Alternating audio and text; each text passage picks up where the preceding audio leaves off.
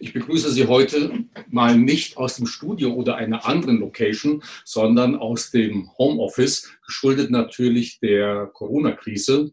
Mein heutiger Gesprächspartner, Professor Weismann, Gründer und Gesellschafter der Weismann-Gruppe, wird vermutlich ebenfalls im Homeoffice gerade sitzen. Herr Weismann, äh, wir sehen uns oder ich sehe Sie. Ich hoffe, die Verbindung steht. Erstmal herzlich willkommen und Sie sind wohlauf und munter gesund. Danke für die Begrüßung, Herr Bökel. Alles soweit okay. Ich bin auch im Homeoffice. Wunderbar. Herr Weißmann, ich habe schon erwähnt, Sie sind Gründer und Gesellschafter der Weißmann-Gruppe, einer der großen Beratungsgesellschaften für Familienunternehmen in Deutschland.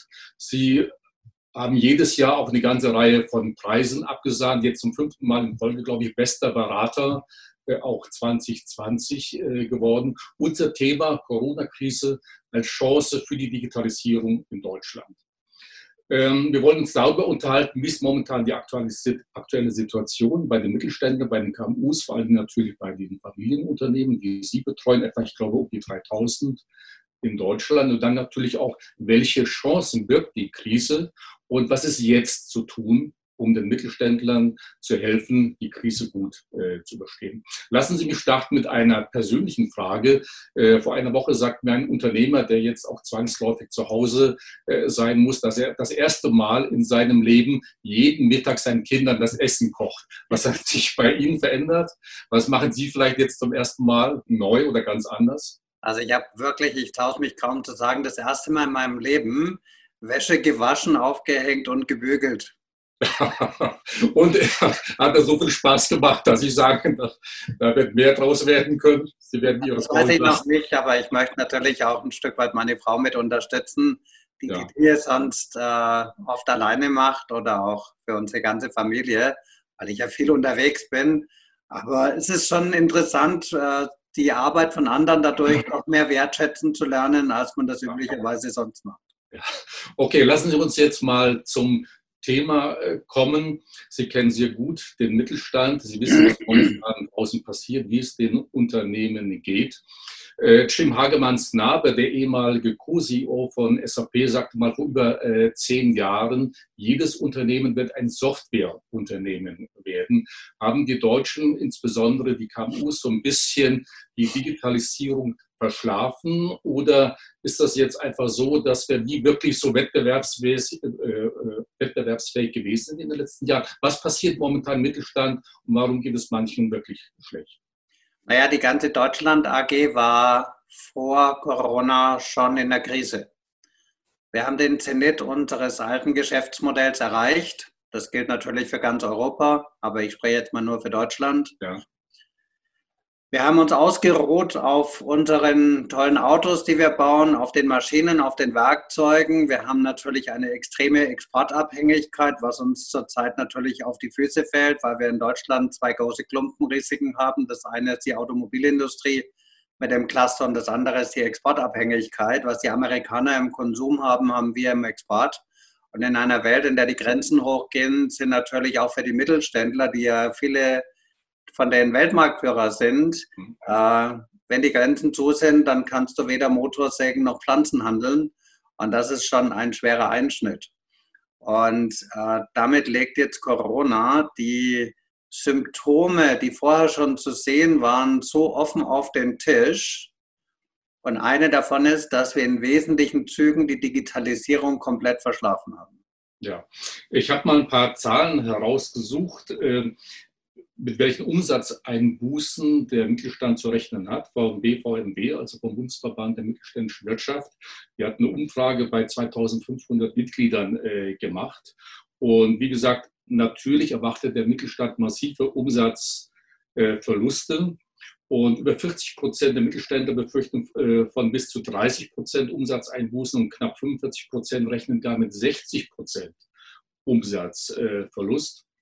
Und ja, wie kann denen jetzt geholfen werden? Wir haben ja vom großen Schutzschirm der Bundesregierung äh, gehört.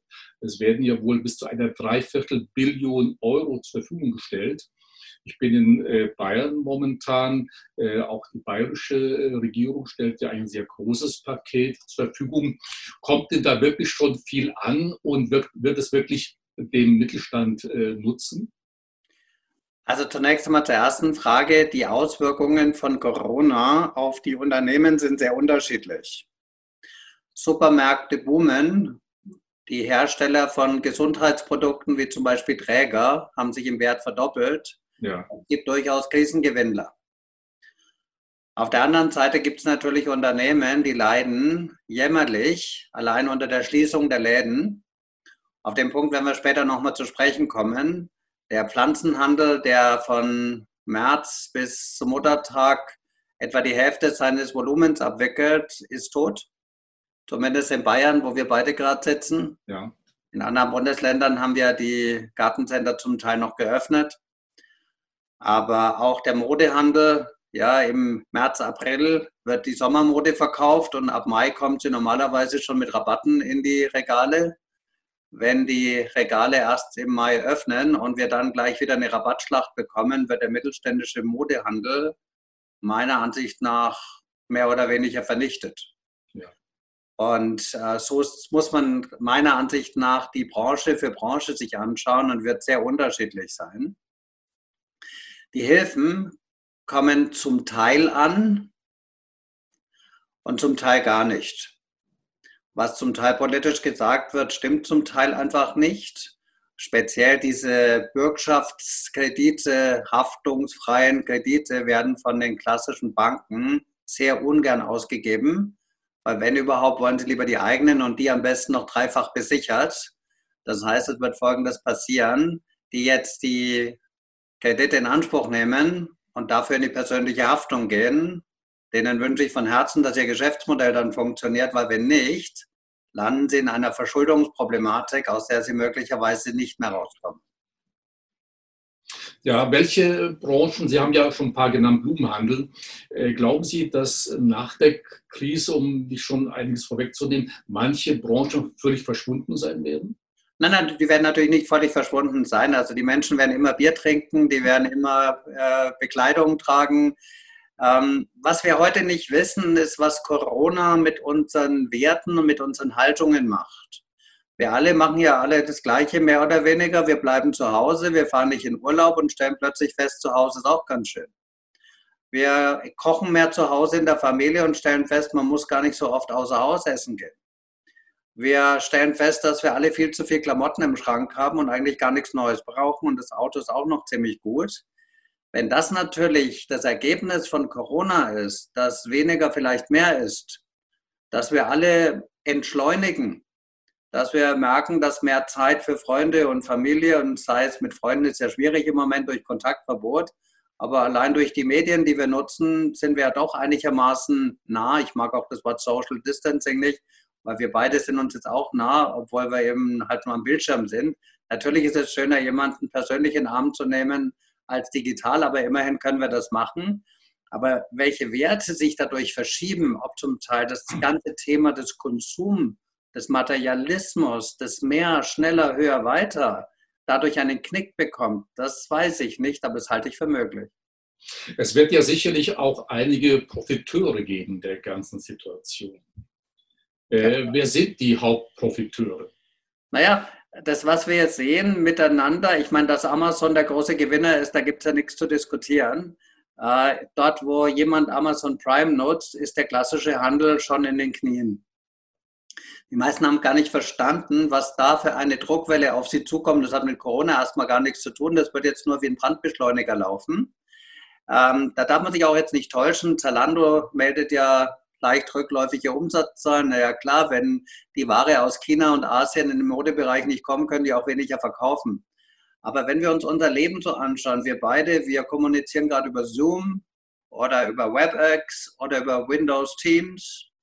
Wir arbeiten mit FaceTime. Wir schauen am Abend Netflix. Wir stellen fest, was man alles digital machen kann. Und die großen Profiteure sind die digital souveränen Unternehmen. Und die kommen blöderweise nicht aus Europa.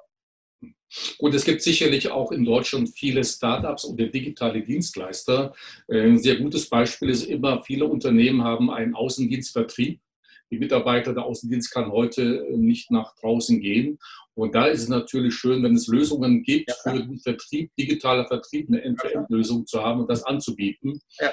Und gut, aber die Unternehmen müssen einfach mal äh, damit anfangen. Ja, das, das, Problem ist, ja, ich stimme zu. Nur wenn ich jetzt Schuhhändler bin und sage, ich verstehe, ich muss einen Online-Vertrieb aufbauen.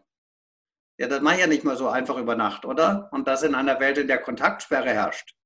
Ja, ich muss Päckchen packen, ich brauche eine andere Logistik, ich brauche eine andere Struktur, ich brauche eine andere Kommunikation. Und deswegen werden diejenigen, die das rechtzeitig gemacht haben, jetzt die großen Krisengewinnler sein. Und diejenigen, die jetzt noch nicht so weit sind, da würde Mikhail Gorbatschow jetzt sagen, wer zu spät kommt, den bestraft das Leben. Und wir wollen also nicht ganz so äh, schwarz äh, sehen.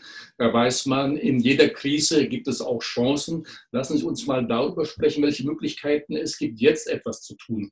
Äh, letzte Woche gab es mal eine Umfrage in den sozialen Medien. Da wurde gefragt, lasst uns doch mal überlegen, gebt Kommentare ab, was können wir nach der Krise tun, um das Ganze wieder flott zu kriegen. Aber ich denke, die Frage war ein bisschen äh, verkehrt gestellt oder nicht ganz richtig, denn wir müssten ja eher fragen, was müssen wir jetzt tun? Was müssen und sollten Unternehmer jetzt tun, um auch wirklich nach der Krise zu den Gewinnern zählen zu können oder im Laufe der Zeit wieder dazu? Also was ist jetzt notwendig? Was sollte jetzt getan werden? Also ich glaube, die Frage ist trotzdem richtig gestellt. Denn ich glaube, es sind zwei verschiedene Stränge, die jetzt gleichzeitig laufen müssen. Das ist kein Entweder-Oder, sondern ein sowohl als auch. Das erste, das nenne ich Gegenwartsfähigkeit. Und Gegenwartsfähigkeit hat im Wesentlichen drei große Aspekte, vielleicht vier. Das erste ist Sicherung der Gesundheit. Also jetzt kann auch jedes Unternehmen mal zeigen, ob es ein betriebliches Gesundheitsmanagement hat, das funktioniert. Weil Schopenhauer hat mal gesagt, 99 Prozent unseres Glücks beruhen auf Gesundheit.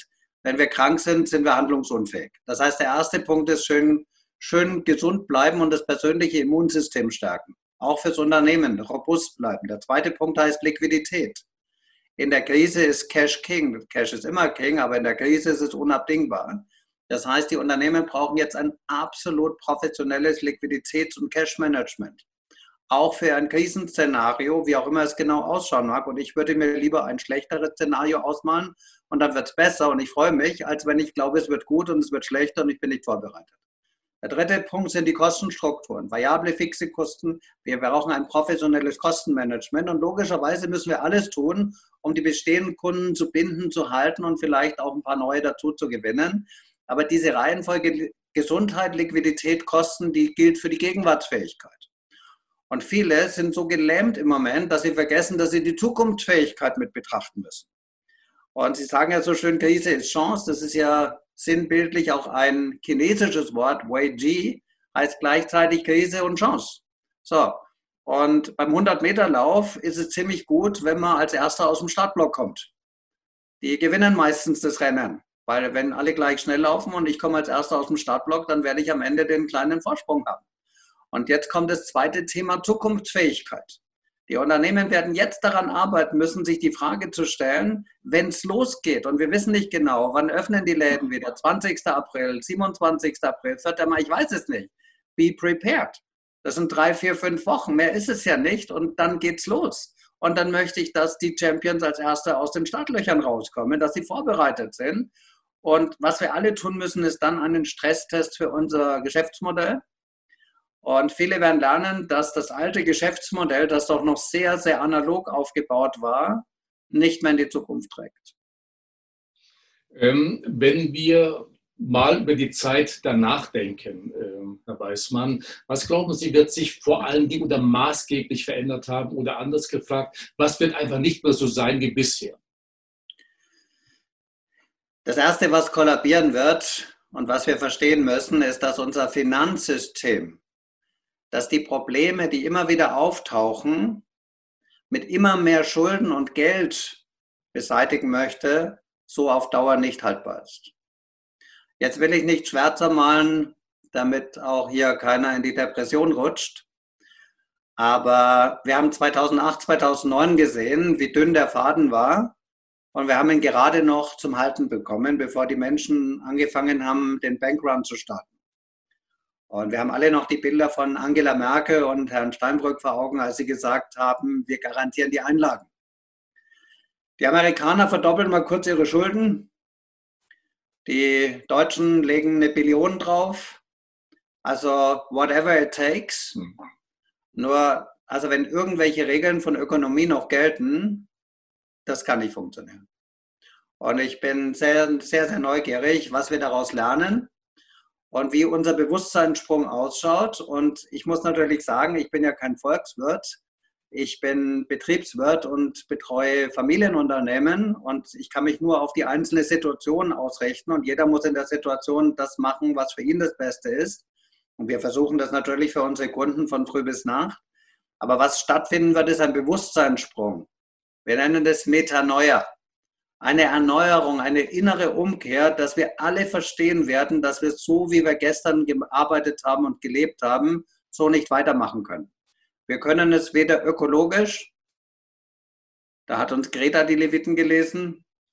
Wir wissen alle, das ist eine ferngesteuerte junge Dame. Aber sie hat uns die Leviten gelesen. Die junge Generation ist im Umdenken. Wir stellen fest, dass ein Auto eigentlich nur 5% seiner Zeit genutzt wird. Das ist ja gar kein Fahrzeug, das ist ja ein Stehzeug. Das heißt, der Besitz von etwas, was 95% nicht genutzt wird, macht doch überhaupt keinen Sinn. Das heißt, wir werden in eine postmaterielle Zeit eintauchen, wo Besitz gar nicht mehr relevant ist, sondern die Nutzung eines Gutes, um ein Problem für mich zu lösen. Mobilität. Und wer das versteht, der wird zu den Gewinnern gehören. Und wer glaubt, dass die alte Welt von Menge, Menge, Menge, Volumen, Volumen, Volumen weiter so läuft, der hat aus meiner Sicht auf Sand gebaut. Ich habe jetzt die Tage erst gelesen, der Gründer von N24, ähm, der Herr Stalf, äh, glaube ich, äh, heißt er doch, der meinte auch, Bezahlsysteme werden äh, sich völlig verändern. Die Leute werden gewohnt sein. Heute in den Supermärkten wird man ja gebeten, bargeldlos zu bezahlen, ja, mit Karte oder mit Handy, wie auch immer. Da werden sich die Leute daran gewöhnt haben. Und ja, die Tage habe ich auch gelesen, Rewe hat mitgeteilt, früher Menschen oder ältere Menschen, die das Online-Einkaufen sonst nie genutzt haben, die sind in die Geschäfte gegangen, die nutzen vermehrt jetzt den Online-Handel. Wird ja. das bleiben? Denken Sie, solche Gewohnheiten, die man sich jetzt angeeignet hat, werden dann auch in Zukunft bestehen bleiben? Ja, klar. Wir werden feststellen, dass die alte McKinsey-Welt äh, mit Business Class und Fünf-Sterne-Hotels und jeden Tag woanders vorbei ist. Und die Leute werden lernen, dass man kontaktlos bezahlen kann, dass man zu Hause gut essen kann, dass man anders leben kann. Und das werden wir behalten. Wir werden auch sehen, dass es eine Lebensqualität hat.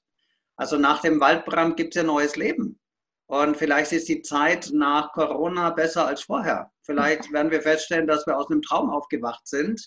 Einem Traum, das, der extrem materiell aufgebaut. Und auch mein Leben ist ja so aufgebaut. Auf Besitz, auf Wohlstand, auf Reichtum, auf Karriere, immer höher, weiter, schneller.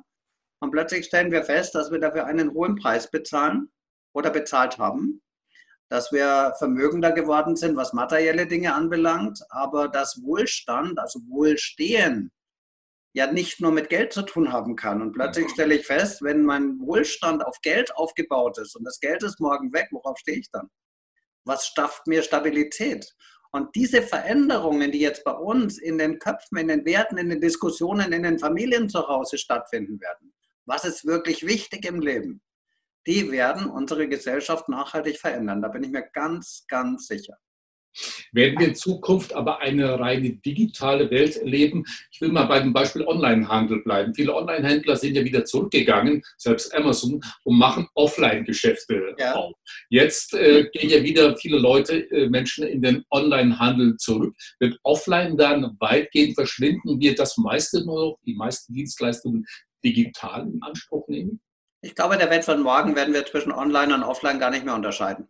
Es wird beides geben, analog und digital, online, offline. Wir werden es nutzen, wie wir es möchten, 24-7, all channels on demand. Nennen Sie es, wie Sie es wollen. Ich möchte Menschen treffen. Ich möchte einen Pulli anprobieren. Ich möchte ihn von zu Hause bestellen. Ich möchte es machen, wie ich es möchte. On demand. Und das ist ja eigentlich, sag mal, in der, in der Digitalisierung, äh, in der ersten Halbzeit von unserem Fußballspiel ging es um den Aufbau von Plattformen. Ja, das ist ja der Grund, warum die großen amerikanischen Plattformen, aber auch die chinesischen Plattformen wie JD oder, oder Alibaba, natürlich Amazon, im Medienbereich Netflix, äh, warum die so geboomt sind. Das heißt, in der Phase Nummer eins wurden Plattformen aufgebaut und ein Unternehmen wie Amazon, die Whole Food gekauft haben, damit sie 3000 Läden bekommen, haben verstanden, dass Pure Online genauso wenig sinnvoll ist wie Pure Brick and Mortar. Also nur stationär und nur online, das wird nicht das sein, was der Kunde will. Der Kunde will die Auswahl aus allen Möglichkeiten haben. In der zweiten Halbzeit von unserem Match wird es darum gehen, Cloud Solutions aufzubauen. Es wird darum gehen, äh, aus Daten Geld zu machen. Man sagt so flapsig, äh, die Daten sind das Gold von morgen. Ich bin überzeugt, aber nur für wenige. Weil wer hat denn die Clouds? Wem gehören denn diese Clouds? Wer hat denn die Daten? Wer nutzt denn diese Daten? Aber wenn wir mal verstehen, dass in der Welt von morgen Besitz weniger wichtig ist als Nutzungs, die Nutzungsmöglichkeit von Daten, dann sind wir auf dem richtigen Weg. Ob wir in Deutschland oder in Europa den Vorsprung, den andere an dieser Stelle haben, aufholen, das wünsche ich mir. Aber sicher Weißmann, nicht. Ja, äh, Herr Weißmann, zum Schluss noch ein Tipp äh, für die Unternehmer. Ich habe äh, im Internet so eine Checkliste gefunden. Der Bundesverband Deutscher Unternehmensberater empfiehlt eine Notfall-Checkliste, äh, wo vor allen Dingen folgende sechs Punkte berücksichtigt werden sollten, nämlich auf die Liquidität zu achten. Sie haben es vorhin schon mal zu Beginn erwähnt, alle nicht notwendigen Einnahmen und Ausgaben jetzt überprüfen, auf den Prüfstand stellen, Kundenmanagement, aktiv mit Kunden kommunizieren, Lieferketten überprüfen, Kapazitäten gucken, was es notwendig ist, in Schichten zu reduzieren, Arbeitszeiten und dergleichen mehr, betrifft natürlich dann auch die Personalplanung und natürlich auch die Liquiditätshilfe. Wenn man diese sechs Punkte so sieht, gibt es eine bestimmte Reihenfolge, wo Sie sagen, okay, das sollte man zuerst tun und die anderen Dinge danach? Ja gut, äh, ich mache es mal ganz an einem plastischen Beispiel. Wenn ich als Mensch überleben möchte, da muss ich essen, ich muss trinken und ich muss atmen. Viel mehr brauche ich ja nicht. Aber in der Reihenfolge des Überlebens sollte ich erst Luft bekommen, dann brauche ich was zum Trinken und ganz am Ende muss ich was essen. Das heißt, die Priorität ist ja vorgegeben. Atmen, trinken, essen. Genau das Gleiche haben wir in der Unternehmensführung. Der erste Punkt heißt Sicherung der Liquidität. No cash means out of business. Das heißt, der erste Punkt ist die Sicherung der Liquidität an jeder Ecke lieber ein bisschen mehr Geld ansammeln, die Linien erweitern, rechtzeitig mit den Banken verhandeln, Forderungsmanagement aufbauen. Das ist ja, ich fasse schon das kleine einmal eins. Die zweite Reihenfolge ist ganz klar Kostenstruktur. Was Sie sagen, da kann man ja nur zustimmen. Fixe Kosten, variable Kosten, neu strukturieren, restrukturieren, das ist die Zeit dafür. Auch mal ein bisschen abspecken. Kann man auch im Homeoffice machen. Aber was meiner Ansicht nach in diesen ganzen Checklisten, mit denen wir auch arbeiten, wir haben unsere eigene, vergessen wird, sind zwei Dinge. Die Welt von morgen, in die wir nach Corona gehen, wird eine andere sein als die Welt von heute. Das heißt, der Status quo heute ist anders als der Status quo morgen. Das heißt, es findet eine Transformation statt. Und damit eine solche Transformation stattfinden kann, braucht es Führung. Transformational Leadership. Es braucht Führer, keine Manager. Es braucht Führer, die Menschen in diesen ängstlichen Zeiten, in dieser Unsicherheit, wo Depressionen anwachsen, was auch immer alles gerade passiert, diese Krise macht ja was mit uns. Schlaflosigkeit, du wachst nachts auf und denkst, das kann doch alles gar nicht wahr sein, das ist doch ein Albtraum. Und dann zwickst du dich und sagst, shit, das ist ja doch wahr.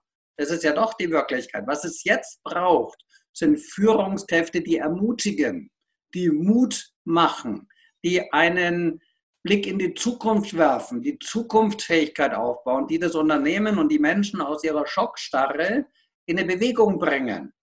Und vielleicht zum Abschluss von meiner Seite, äh, in allen Studien über die Frage, was macht ein Team aus, ist der allerwichtigste Punkt psychologische Sicherheit. Und wir hatten wahrscheinlich noch nie eine Zeit, wo so viel psychologische Unsicherheit war. Und wenn jetzt Führungskräfte selber wie die aufgescheuchten Hühner durch die Gegend laufen und heute dies und morgen jenes erzählen, Panikattacken fahren, Aktionismus machen, das ist der tödliche Weg in einer solchen Krise. Jetzt brauchst du Menschen, die Sicherheit ausstrahlen, die Mut machen, die ermutigen. Das ist die Aufgabenstellung der Stunde. Dann kann diese Transformation gelingen und vielleicht werden wir sagen, dass diese Metanoia, diese, diese innere Erneuerung, die jetzt stattfindet, für unser Leben eine Riesenchance war. Das heißt, ähm, Sie sind überzeugt, dass wir es schaffen werden. Ja. Herr Weißmann, herzlichen Dank für das mutmachende, inspirierende äh, Gespräch. Äh, von mir noch eine letzte Anmerkung auch für unsere Zuschauerinnen und Zuschauer. Ich war vor zwei Wochen mal in einer ziemlich menschenleeren Bahnhofsbuchhandlung gewesen, habe noch ein paar Bücher äh, geschaut, äh, was gerade interessant ist. Da bin ich auf eine schöne Postkarte gestoßen und da stand ein sehr treffender Satz drauf, nämlich, es ist, wie es ist, aber es wird, was Sie daraus machen. Also in diesem Sinne, an Sie, lieber Herr Weißmann, herzlichen Dank für das Gespräch und Ihnen, liebe Zuschauer, wünsche ich alles Gute und bleiben Sie gesund. Dankeschön.